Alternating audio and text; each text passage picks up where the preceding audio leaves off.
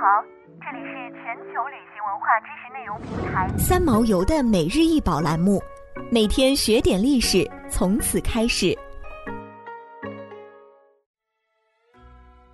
每天学点历史，从每日一宝开始。今天给大家分享的是和睦天目茶碗。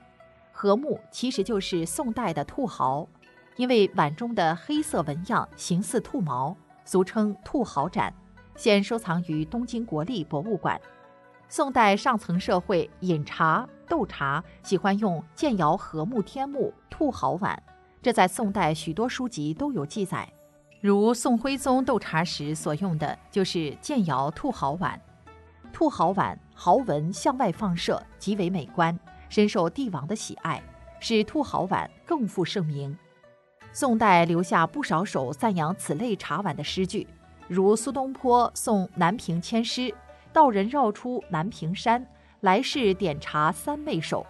悟经五盏兔毫斑，打出春凤鹅儿酒。”这里的兔毫斑就是指建窑和睦天目兔毫茶碗。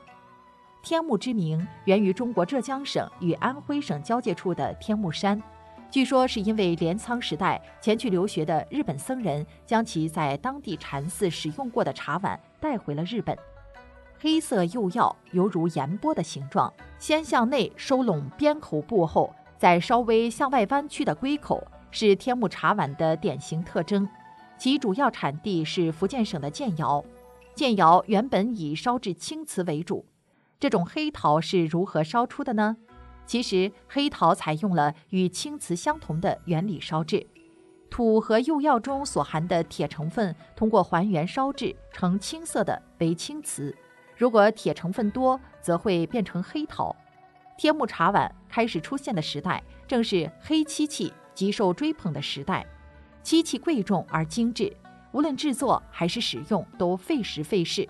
也许正因为如此，人们才试图用可以批量生产、使用方便的陶器来重现其魅力。镰仓时代，大量天目茶碗进口到了日本，也许其相当符合日本人的喜好。士丁将军家将其细分为曜变、油滴、和睦等种类，甚至分了等级。如今在天目茶碗诞生的地方，只能见到堆积如山的碎片。根据日本十五世纪的史料记载，天目茶碗中曜变天目被誉为极品，深受历代公卿贵族的追捧。备受日本人喜爱的天目茶碗最大的魅力在于其因光线的明暗而产生的神态变化。在世上仅存三件，如今都保存在日本，每一件都被认定为日本的国宝。想要鉴赏国宝高清大图，欢迎下载三毛游 App，更多宝贝等着您。